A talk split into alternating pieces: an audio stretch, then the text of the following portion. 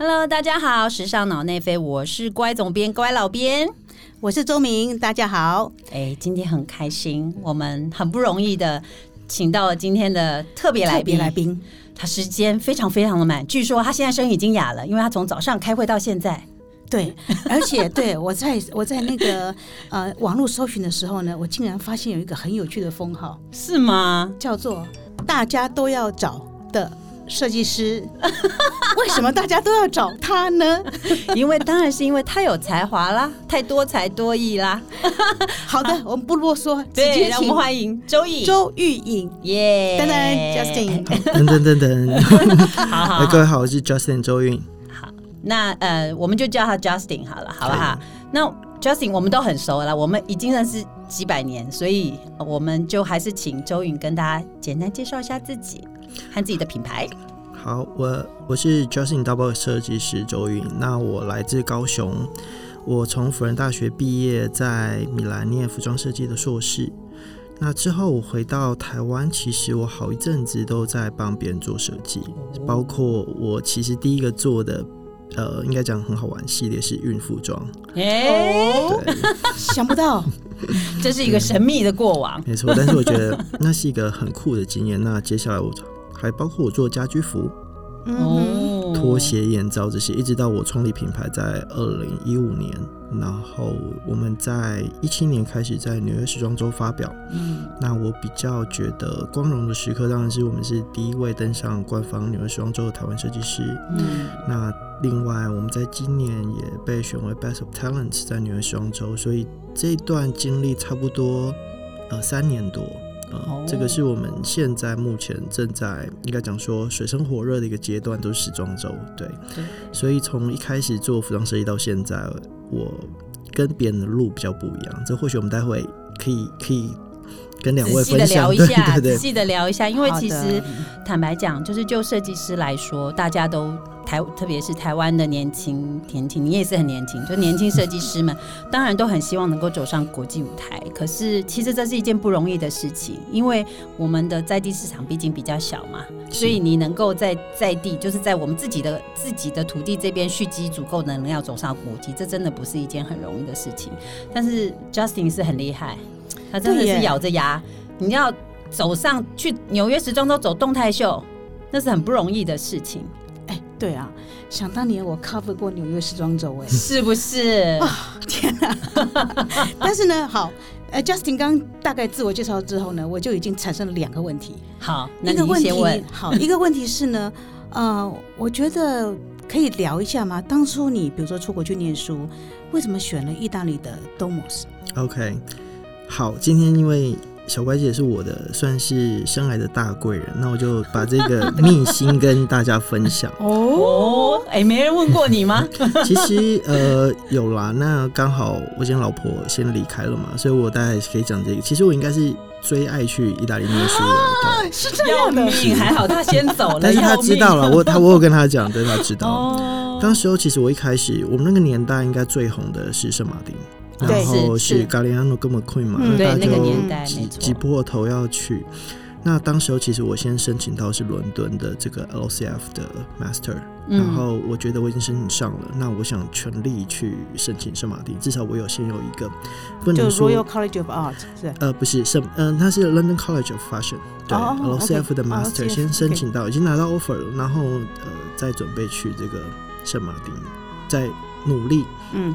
那中间当然人生嘛，又是母羊座的，母羊座就是很容易被一些事情冲昏头，对，所以那时候刚好一个机会，那就是改变我的想法。但是我觉得这个改变对我后续来讲，我觉得意大利的设计教育训训练对我反而更适合我，更应该更让我，因为我原本就是非常天马行空，爱想一些有的没有的，应该讲说不管是设计师啊或什么，但是意大利是很逻辑化。因为意大利的牌子很商业嘛，其实你看起来很酷，但是还是在商业操作里面。所以我在那边被训练怎么逻辑思考到把这个商业，应该讲说用艺术来包装商业，这个是我在意大利后来学到很多。所以我同时最多设计呃手上五个品牌，五个不同的路线。对，天哪！你说成立自己的品牌之后吗？之后有重叠，大概对两三个有，也是有，也是有。那所以。回来对我，所以他跟就是拉克菲尔先生也没没差多少，没错，对，拉克菲尔先生也是五六个嘛，对，他的工作量也是国际级的 这样子。有一阵子真的是工作量蛮蛮庞大，但是我都是把它当做游戏在玩了，对，因为不同品牌不同的 DNA 嘛，那一起，我是不觉得说那个对我来讲什么限制，有时候限制比较容易做一些好玩的东西，所以我有一阵子就是蛮多。待会我们可能会提到像跨界啊这些，其实都是同样的一个概念，这样。嗯嗯嗯嗯嗯嗯，哇哦，真的很不简单，就是一个一个一个狂放奔跑的母羊座，被放到米兰这种非常商业化、制式的部分，因为达到一个很好的平衡。没错，而且我去之前刚刚讲，我因为是真的是呃。没有准备好去嘛？没有准备好去了，对啊。那所以，我连意大利文我才好像学两个礼拜吧，我就去了。对，他们的是意大利文上课，不是用英文，用意大利文，用意大利文。我我那个学校其实一开始你可以戴耳耳机有翻译。那前我忘记几个月是它会同步，但是三个月或几个月之后，你就用意大利文，包括去做这个 presentation 都要用意大利文。那我去的时候，先在佛罗伦斯念语言。哦，佛文斯，对，念语言，所以那个没有念意大利文就去，我那时候自己觉得蛮蛮疯狂的，但是这也蛮像我个性的，很多事情没有等到准备好就开始去做了。时装周也是，对我接下来就是要问，那你为什么这个世界有四大时装周，为什么挑了纽约？好，这个我也有自己一个，其实我老实讲，我在我去纽约办秀之前，我从来没有去过美国。那我小时候有印象很深刻，我妈妈带我去美国那个类似就是要申请美国签证的地方，美签。然后当对，当时我只有十一岁吧，我的护照跟我妈是连在一起的，因为我妈想带我去美国玩，嗯，去那个迪士尼乐园，嗯，去 L A 玩，结果就被盖 reject。哎，为什么？因为那时候太小了吗？那时候很多小留学生跳，嗯。跳机，对不对？小留学生，所以他们不相信你真的是要去迪士尼，他们觉得你是要跳机的。对，然后因为那我我还记得那时候，因为我妈是国小老师，她就带一堆税单，她说：“呃，我有完税，然后我为什么要？反正我就被盖 reject。”那是在那个时候，我记得我好也大概也是第一次到台北。那我很开心，我因为我结束，我妈带我去龙泰商场买了一件羽绒衣，我还记得这件事情。龙泰那时候，龙泰商场是什么？我也不知道。龙泰应该是主妇商场的前身，然后反正就是主妇商场，然后后来变 Net 吧，应该是这样。可能是这个或地理位置。那我那时候其实后来我就非常对美国其实我反感，嗯，因为他竟然 reject 你。包括我在念书的过程，其实大家讲说纽约其实有非常多的行销天才。对，嗯，但是纽约没有什么真正厉害的服装设计的，应该讲说比较启发人的作品啊。我是当时候念书，确实没错，在那个年代是是这样的比较 commercial 一点。那所以我对纽约的东西，我一直觉得没有什么想法，我也不想去。那为什么会选择呢？后来，但是我发现一件事情，嗯，我今天早上其实还跟我一个实习生，他也是在纽约，呃，FIT 念书。我跟他说，其实我觉得其他时装周。都有各自的特色，但是纽约最酷的地方是，它对于呃新的东西或很棒的东西非常 open mind。嗯，比如说我今天我记得我第一次到纽约到机场，然后我穿了一件外套，然后一出门跟我太太一出门，就路边有个 Big 妈妈，超级胖的那种黑人的，嗯嗯嗯哼，Big 妈妈就说，Big 妈妈对对他说哇，你外套超酷。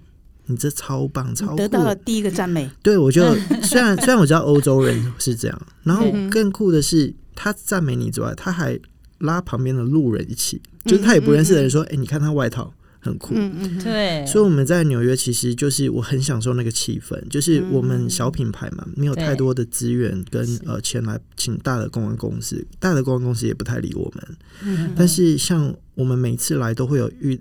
后来都有一些不错的收获，包括像是 USA Today 啊、意大利版的 Vogue 啊这些，他会到现场，都很好。对，因为他们其实是真的，哎，你这个 collection 真的很酷，他就来报道。我也没有多的钱去去买那些东西，对。所以我觉得最酷的是每一次他们都会，包括我们邀约一些呃，像 Linslater 这样的 IG 的一个时尚阿妈，他也立刻答应说，哎，我觉得你东西很棒。嗯嗯，那或者是一些 model，他是帮那 Kanye West 拍照的，然后他的经纪人他说你这个是。史诗级的系列，我还记得他写的 epic，对，对他写 epic，然后我印象很深刻。然后甚至他说，我说那呃要付多少费用给你妈的？说不用钱。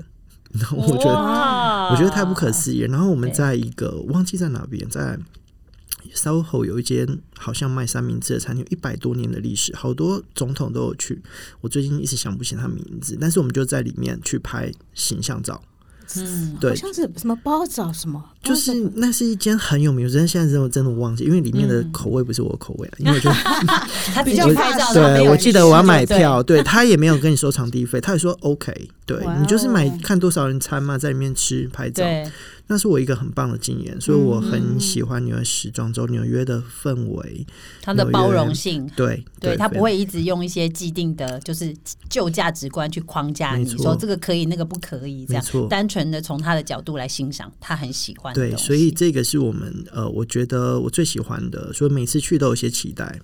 每次去都觉得可能有些可能性，对，所以这是我选择纽约的一个原因。那其他像意大利的话，我在那边念书嘛，我知道意大利的其实家族性是非常重的，嗯，对，所以你外来的设计师要能够长期打入，我觉得也不是太容易。嗯，那巴黎也是类似的一个逻辑，对，因为我们去的时候住，呃，我们在巴黎，因为我们在纽约是走 runway 走秀，嗯，可是我在巴黎是接单吹秀这样子。那有一次这个 Airbnb 我们住到有一个也是。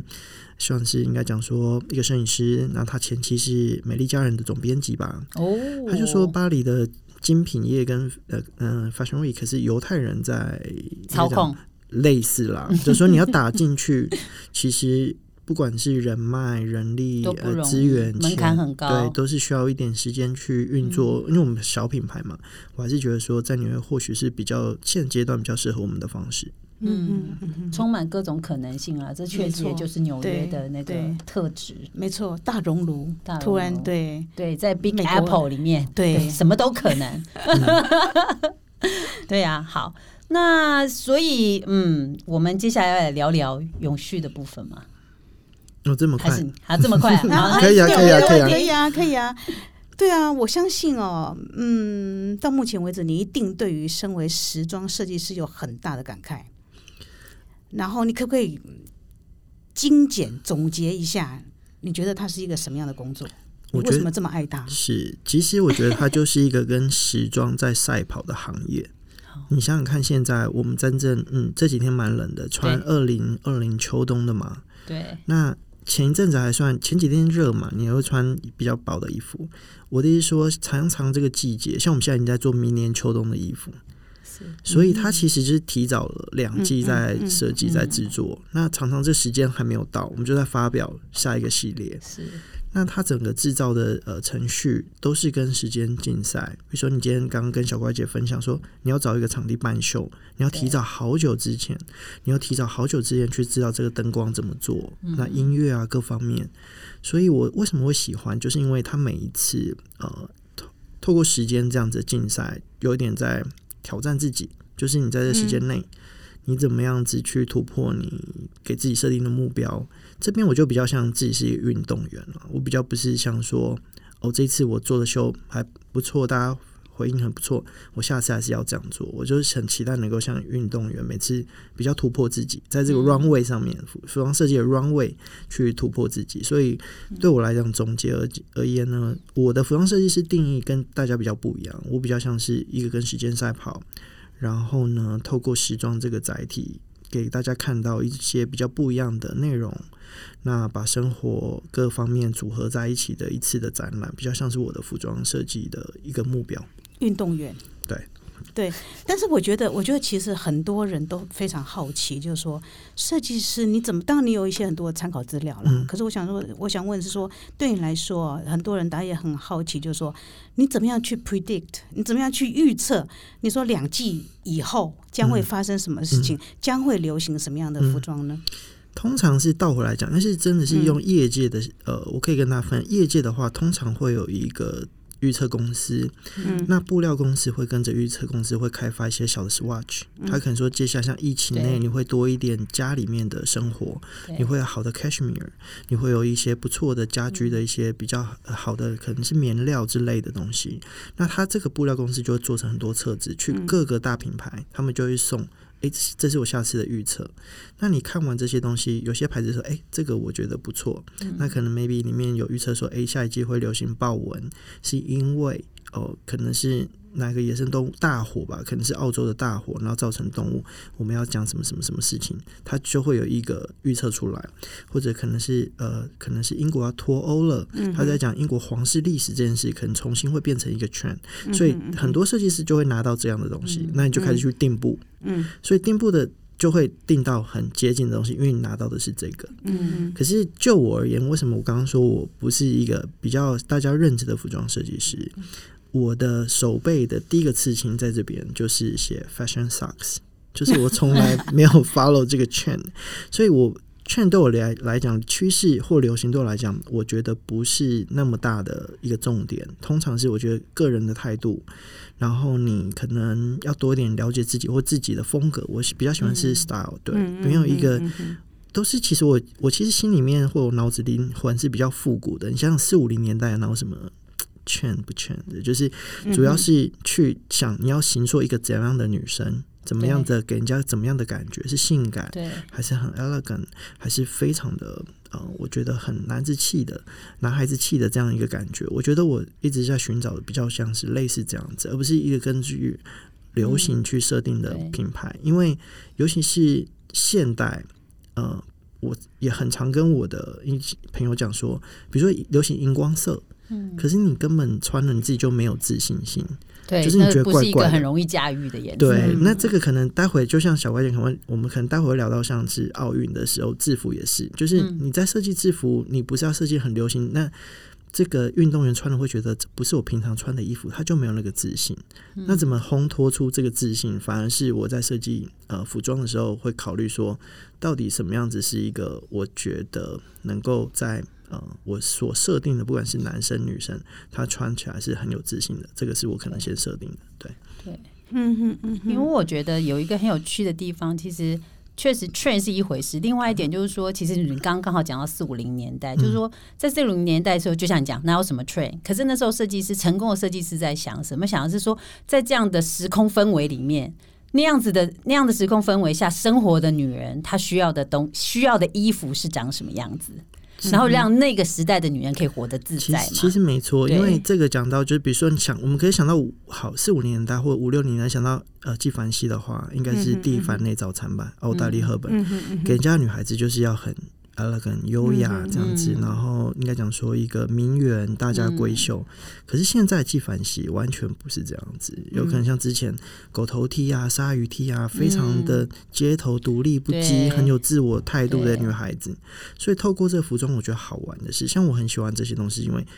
时装在讲的事情，同样的一个品牌，但是两代女孩子给人家的定位，在五六年代，那女孩子被要求可能多一点。我讲说实在，那时候女孩子可能多一点像是花瓶，你就像是一个大家闺秀在那里好看就好了。可是现在的女孩子不需要再当一个附属品，我有自己的想法，我知道我自己穿这个表达什么，所以这个是。呃，两个，我觉得这个时代跟以前时代不太一样，完全不一样，因为时代氛围不同了。女孩子对于自己想要的形象也不一样，然后就会改变了流行。我觉得流行是这个，像现在女孩子很少穿高跟鞋了。是没错，这是真的。所以就是因为你的生活，你不再需要穿高跟鞋这么难走，然后但是摇曳身姿去对展现那些事，你一样透过球鞋、平底鞋，你要可以让你很有自信态度。我觉得这就是先从这个出发点，就是女孩子改变了这些或社会的一些符号改变了之后，才会造成后面的所谓的趋势出来。对，没错，没错。那我觉得其实呃，带到就是说，本来我们。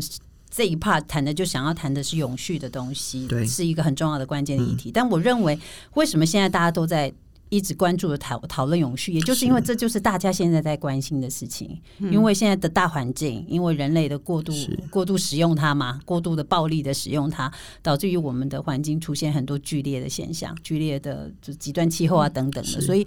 以前没有感觉的人，现在对这件事情也有感觉了。所以，甚至是时装产业也一直被号称是。地球上就是最污染的行业之一嘛，第二大，第二大，第二大，第二大，排名第二大。所以我觉得这件事情之所以在就是时时尚界变成一个热议的议题，那我觉得这是最重要的关键，因为这真的是大家都有感。是那所以我们要不要也请 Justin 从你的角度来先来谈谈，广泛的来聊聊这个部分。其实应该讲说，这最近这个议题是真的很变成一个 must have 在服装设计师这边。那我有听前几集的时尚脑内飞，但是有讲到说，这个是一个现在大家我觉得一则以喜，一则以忧。一个喜忧的是什么呢？就是大家把这个当成一种叫喜绿。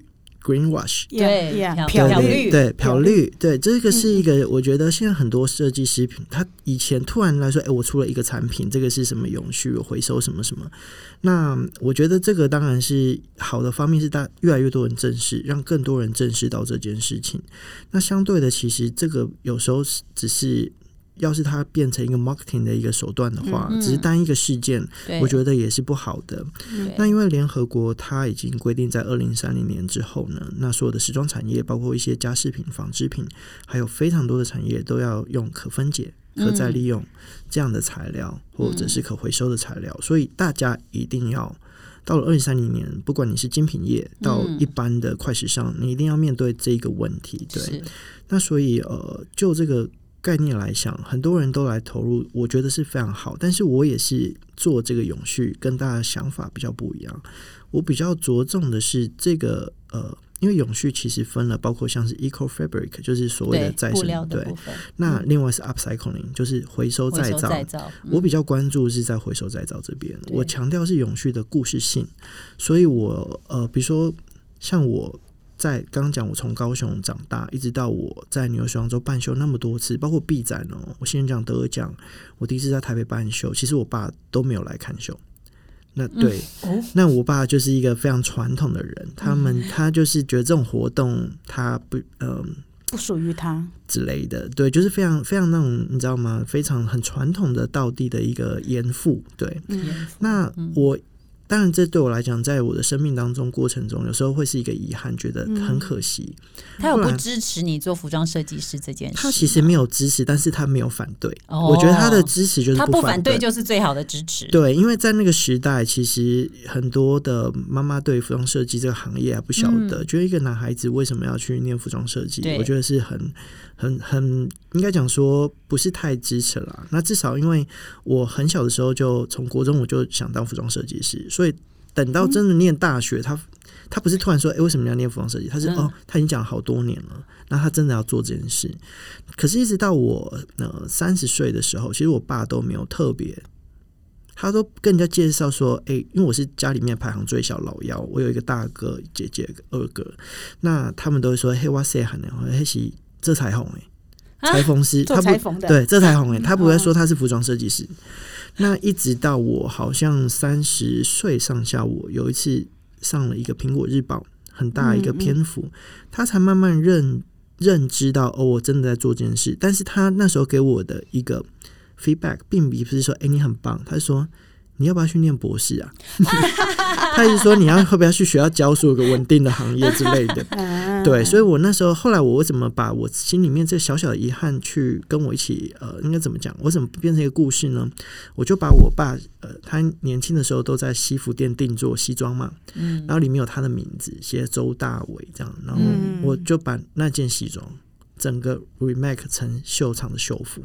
哦，所以他的衣服就上去纽约走秀了。哇，对，那这个是我觉得蛮酷的。所以我接下来在做所谓永续，我就着重在故事性这个 upcycling 这边，把不同的故事组合在一起，然后可以延续。嗯，哦，包括我觉得很很久以前的一些服装工艺或机器，因为时代嘛，工业都被淘汰了，但是那些。你从这些旧衣服上面可以依然拿到或看到一些很棒的材料，我觉得这个怎么延续下去，是我现在比较多在做的。所以这个就是呃演变成后来你最近推出的 luxury garbage，对，是不是？所以我对，所以我比较呃，应该讲说，我觉得环保这件事情，就是我们以后是一个也是大家必须的，就是这件事就是基本的。嗯，但是很长，大家觉得环保的东西是不是就是比较原？原始，就是颜色可能比较大地色啦，设计比较简单啦，然后。那样子叫做所谓的有机或环保。那我想要改变这件事，我反而把我现在的这些永续的，我把它定义为是 one of a kind，就是它是独一无二的。那它就是，所以我才会叫 luxury garbage，没错，就是它是很独一无二的东西。但是它是又来自于一些二手衣物、废料、废弃物不要的东西。那透过时间的组合，因为我呃个人我自己觉得说，时间是大家。很公平的一个东西，每个人都有二十小时。那刚不是我们在跟时间赛跑嘛？大家都有二十小时。那我怎么把时间？因为时间对我来说就是 luxury，最 luxury 的东西就是时间。那第一个就是手工艺，我们有大量的手工艺。说我的衣服上面很多刺绣或手缝或各种串珠，就是手必须要手工艺，花时间完成。这是这个时代的机器快时尚没办法。做到的，对。另一个是把时间给重叠，所以我买了像是二零年代的衣服、三零年代衣服、五零年代、八零年代，很快一百年，对，很快一百年的衣服组合在一起。那我觉得这个就很酷，这件事情。对，哎，John Galliano 在那个 Maison Margiela 也在做同样事情。没错，其实 Margiela，因为我刚好周明周明姐讲到这件事，我收藏呃 Margiela 的东西大概有四五百件。从他最早，他是藏家，他是藏家，对，没错。所以像是呃 m a j o l a 他真的是启发我关于这件事。所以我其实我的人生第一次上这个，应该讲说报纸媒体被采访，大概是大概是二十年前。当时就是因为我去改造一些服装，像我用咖啡染牛仔裤。整个染成咖啡色，然后破坏牛仔裤啊，做什么？其实我其实真的是受到 a j 的启发很多，所以像现在美说 m a j 包括 Marni 啊、Miu Miu 啊，都是在做。你可以像是他是一个先驱者嘛 j 来讲，那他并不是当时他也不是什么环保，就是没钱。对，没错，就是没钱。像他有一个 idea 很酷，有一次他去有一间呃剧院吧，好像这个剧院要倒闭了，然后剧服都出清，他全部买下来。所以从用那个巨幅重新去改造成系列 collection，然后有一次好像是九四年，就是他五年五周年的时候，他大家都会新的 new 的 collection new collection，可是其实这时候也是做服装设计是一个刚刚讲到一点有点吊诡，就是你的东西明明这一季东西还很棒，为什么？隔了一季，它就是过季了。对，没错。所以 m a j o r a 那一季，他就把他的五周年的精选的单品重新染成黑色，当成 New Collection 来做。嗯嗯嗯。所以他所有的事情，他跟这个季节和时间的这个概念来挑战。没错。所以他的很多东西都是，包括他的整个呃工作室都是涂白，也不是因为他想那做，他就是因为他没钱没钱捡沙发旧沙发，可是他有一个痛调是一样的，所有涂白。所以这些事情其实呃影响到我非常非常的多，就是我在创作的过程，那呃也会觉得说哇这是很酷的事，所以他吸引我的时候。其实，在那个年代，除了 Magella，另外叫 Sar，一个叫 Sari Bet，就是也是巴黎的，他是另外一个时装设计师，他也是很好玩，就是去那种 Kilo Shop 买衣服组合在一起，然后上面有各自衣服的标签，所以你可以加这件一块，那件五块、十块，那加加乘以几，就是它的售价。对，对，对。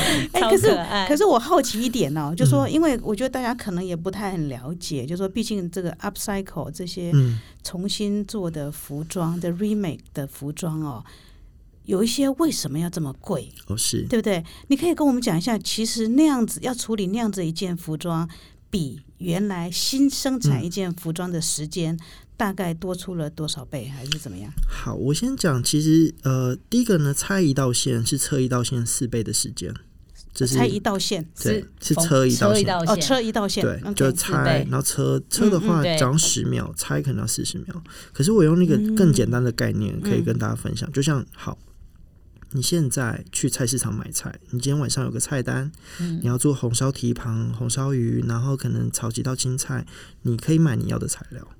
但是你要是今天客人要来了，你是把昨天的剩菜剩饭，你昨天吃剩打包回来半个汉堡，早上一个石木鱼粥，然后昨天的蹄膀剩一个件皮，你要怎么组成一道新的大餐去请客？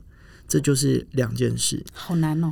所以它有点像分子料理。为什么它那么贵？对，现在的道理就是没错。所以可能像假装你今天提旁很多猪品嘛，你进去，你你进去果汁机把它打碎，然后你想想看，把它打碎，你你放入针筒，你把它打成一个丸子去炸，这是另外一件事。可是你全部用昨天剩的提旁，那这是我创作的时候一个概念。我很常跟我的样品师分享，因为像上季的台北时装周，我做整个系列都是这样的，说 upcycling 改造的时候，我的样品师他说。他快疯了吗？对他是一个非常有经验、非常非我觉得非常棒的一个样品师，甚至是跟着我们去纽约时装周、上时装周的一个样品师。可是他皱着眉头看，告诉我说：“我觉得好难哦，这样我不知道怎么办。”他说：“因为一般做衣服、做时装，你会有设计图。”打板，对，然后板子放在布料开始裁剪，对。可是你的裁这些衣服都是做好的，已经一些做衣服都做好，然后我要留下一些结构，比如说我不想要变拼布，就是很多人做 upcycling 像拼布，对，我一定要有这些哦，你看得出来这是一件呃牛仔裤改成的。洋装好了，哦，这是一件呃羊毛大衣改成的一个背心，你完全可以知道上一个的符号，就是这些印记我要留下来。所以很多地方可以猜，很多地方不能猜。这些东西我觉得对他们来讲很困难，那对我来讲当然是我自己觉得是很很简单啦，因为我做这个二十几年了，这些事情是我一直在做的，改东西、拆东西，然后组合在一起。所以为什么那么贵的原因，就是因为这个东西其实第一个每一件。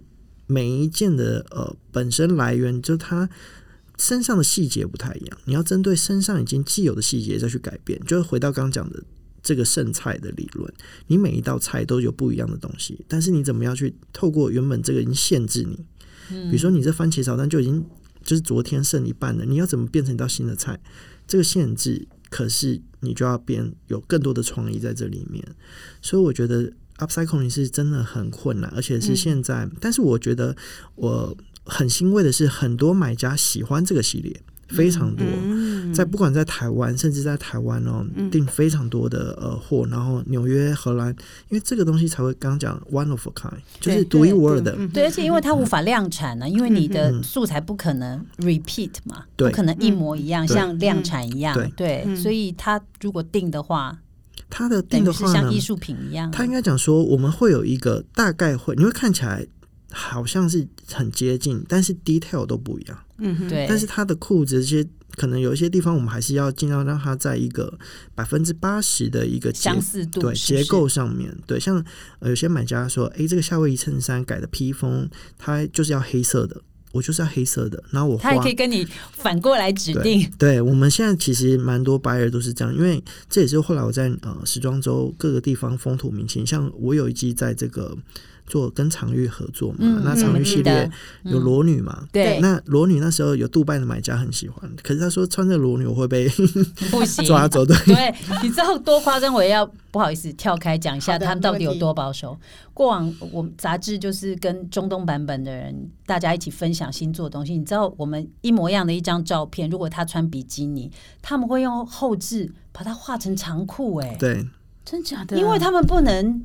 比基尼啊，对啊，对啊，所以把衣服画出来，就是如果你上面是一个就是比基尼的话，你要把它里面再加一件，甚至颜色啊，甚至蛮好玩。像我们有在呃荷兰的一个买家，他是黑黑人，他就说，哎，他要这个衣服，然后但是他不要红色，他说红色的黑黑黑人穿红全红是纽约。我们在荷兰的黑人是要穿什么什么颜色？我觉得很好玩。对，我们其实就会有趣哦。对，就是这是这个地方的黑人，这个是那边的黑人，这样的黑人穿什么东西？那我们当然尽量，我个人都会根据他们，因为我的第一个我没有生产很大量，第二个我觉得客户喜喜欢，嗯，因为这个衣服开心。刚刚讲到，就是他因为这样哇，这好棒，那种是我可能做服装设计比较在追求的一件事情。嗯嗯嗯嗯，好有趣哦！真的，还有这个地方的黑人穿不穿红的穿什么？没错。好，我再问一个问题，我们来把上集稍微做一个结束。好啊，因为你刚刚讲到哦，你小学是不是还是国中学就想要做设计师？对，对，这个到底什么启发了你？或者是呃，你说你爸爸妈妈是裁缝？我爸妈妈不是裁缝，不是裁缝，完全跟着我妈妈是我的老师。哦，是老师哦，对不起，没关系。对，那你对时尚这时尚到底哪一点吸引了你？好，这个这题其实我是我最常在各个地方分享这件事情，因为很多人会问我，包括我的应该讲说，我大哥大嫂他侄子刚好在我这个年纪十十几岁的时候就说，他们小孩子要怎么像你一样这么早立定志向？嗯，那这不容易。对我，我那时候我只记得我小时候，嗯，是一个还要考联考的时代。嗯哼，然后我在乡下，对，那时候都要有什么。自强班什么班嘛，然后就是为了联考。那那时候其实我很痛苦，老实讲，那是要是我人生算很痛苦的几个阶段。我觉得那时候算是一个非常压抑的时期，就是每天都要联考，很早就要起床。嗯，那我整个床铺都是参考书。那一直到了呃有一次就是六日我都要上上课啦，大年初二吧，还初三就要上课。嗯，然后我记得。我最期待那时候，我最期待是每一个礼拜六也是要上课哦，上到可能比较早，可能六点就可以回家这样子。那当时我最喜欢一个节目就是《强棒出击》，就盛竹如跟沈春华主持的《强棒出击》。哦，强棒出击，有有有有想起怀旧的节目名称，真的。后来我真的有一次去跟那个沈春华、沈春华姐姐录录影录音的时候。他讲到这一段呢，就是我觉得好酷，就是过了好多年。那那时候我记得里面酷的是有一个节目叫五花八门，它里面有一个小小短片，就是五花八门来自全世界很多很特别的一些有趣的人人事物。那其中有一次，我每次都很期待那个五花八门，可以看到一些很特别的东西。那有一次就是在讲德州有一个农场，那这个农场呢？它有一道土墙，上面有铁网，你可以拿你的牛仔裤过去，然后他就帮你挂在土墙上面，然后他就拿散弹枪把你的牛仔裤轰烂，轰的破破烂烂，就变 gunshot jeans，就是很酷，很酷吧，很有画面吧，对不对？然后我看完，我记得那时候边吃莱克杯面包，我记得我就是边看，然后我整个天哪，这太酷了！然后我立刻晚上我就去把我的牛仔裤，我没有枪嘛，我只要 拿锥子锥破。追破洞，追破那破人，那是一九九零年吧？那 而且我是很乡下，很乡下哦，大寮乡镇。那我后来隔天我就穿那件牛仔裤去我一个女同学，我们家刚好聚会，就是一些同学去她家玩，就那女同学的妈妈就从一个门一窗一个一个一个窗户旁边这样看了我一眼，在看我，然后我刚好跟她对了一眼，就看到她，然后她就看了我一眼，这样也没有讲什么。就隔天礼拜一我去上学。那女同学就说：“哎，我妈妈叫我不要跟你来往。她说你要穿破裤子像乞丐一样，对，对，像乞丐一样。那可是这件事却让我觉得，我就突然想到，哎，对，要是有一天，我就想，因为那时候我就开始去，不是我们要秀学号吗？对，我就会开始把我一些呃衬衫，然后拿去秀学校，跟阿姨说，你帮我绣星星的，你帮我绣什么，绣在那个上面。”然后我要绣什么东西，他就一个十块二十块帮我绣，我把袖子拆掉啊这些。后来我就一直在去上学呃的途中，就想说，要是有一天在路上我看到有人穿我设计的衣服，那这是一件多酷的事情啊！我就是觉得那个画面产生了这个画面，对不对？我就觉得，哎，这应该是非常非常。他妈妈竟然没有教习他要做这件事情的斗志，反而激起了他的斗志。对。然后，因为当时我就觉得，好，我要念服装设计，我就想念服装设计。但是因为那时候我妈妈对我这，我就跟他讲说，哎，我想念服装设计。我爸妈是没有没有说什么，因为我有哥哥姐姐嘛，他们都知道。哦，我哥姐都是要干嘛，就长大都没有，所以这个小孩子 应该也不太会这样，不太认认真，不必认真这样子。直到我后来真的考大学，因为我我我分数算非常高，所以我只填了三个志愿，就福大服装设计、实践服装设计，然后福大应用美术。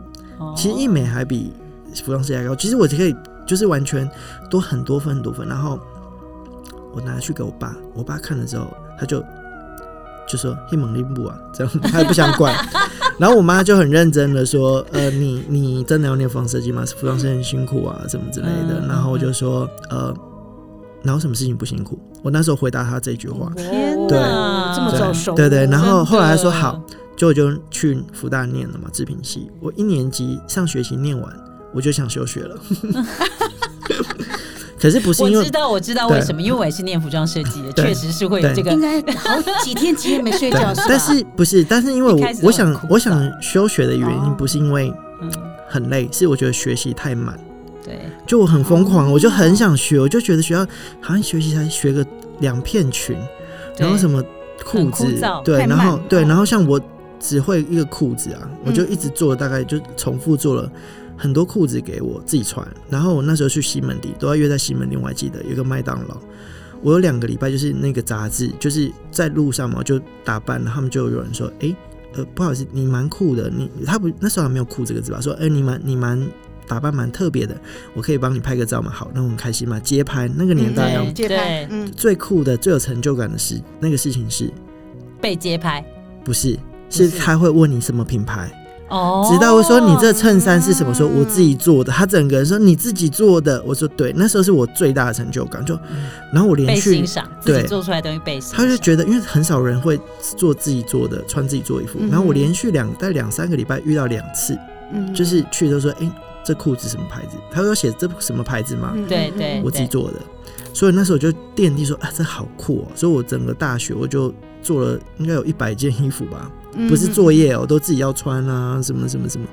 我觉得那时候觉得精力旺盛呢。我念服装设计的时候，我光要交给老师的我都做不完了，哪有可能做一件给自己穿 呢？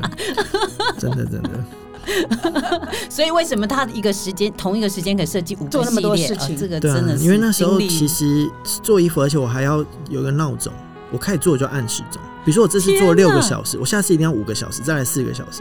我是很对自己很严格的人嘛，所以我像我二年级之后，我基本上就是睡在我的我的木板床，也不是床垫，就木板那种单人床，因为我在那上面打板，哦，所以我打板打完就睡在那个床，盖着我的板子，然后我都二年级之后我就没有关过灯睡觉，因为我很怕我睡过头，所以我很常就是不断的在，我应该对了，我对自己太严格，就是我想要把这学好，我想要赶快。把这东西弄好，我想要不想浪费时间？对，所以这都我的生活都跟时间有关系。我觉得时间过去就不会再回来，它不是你可以 delay，或者是你不要。所以，要是你在这时间内先想多一点，能够在这时间内完成，我觉得我就可以做更多别的事情，因为你就不用一直花很多时间去做同个错误嘛。所以我做很多事，像呃，不管是展览或干嘛，我从来没做过。但是我会在脑海中先跑一段流程，说哦，我是进去这边要怎么样？这个灯这样会不会太低？这装红色的灯会是什么效果？其实有点像那个之前我因为我很喜欢特斯拉，特斯拉就是他自己都会模拟一次那个流程。我有点这样，我做衣服也是先模拟整个服装秀会这个时候会怎么样，观众会什么反应，什么什么什么，然后我再开始去做，有点这样子。嘿，好有趣，好有趣哦。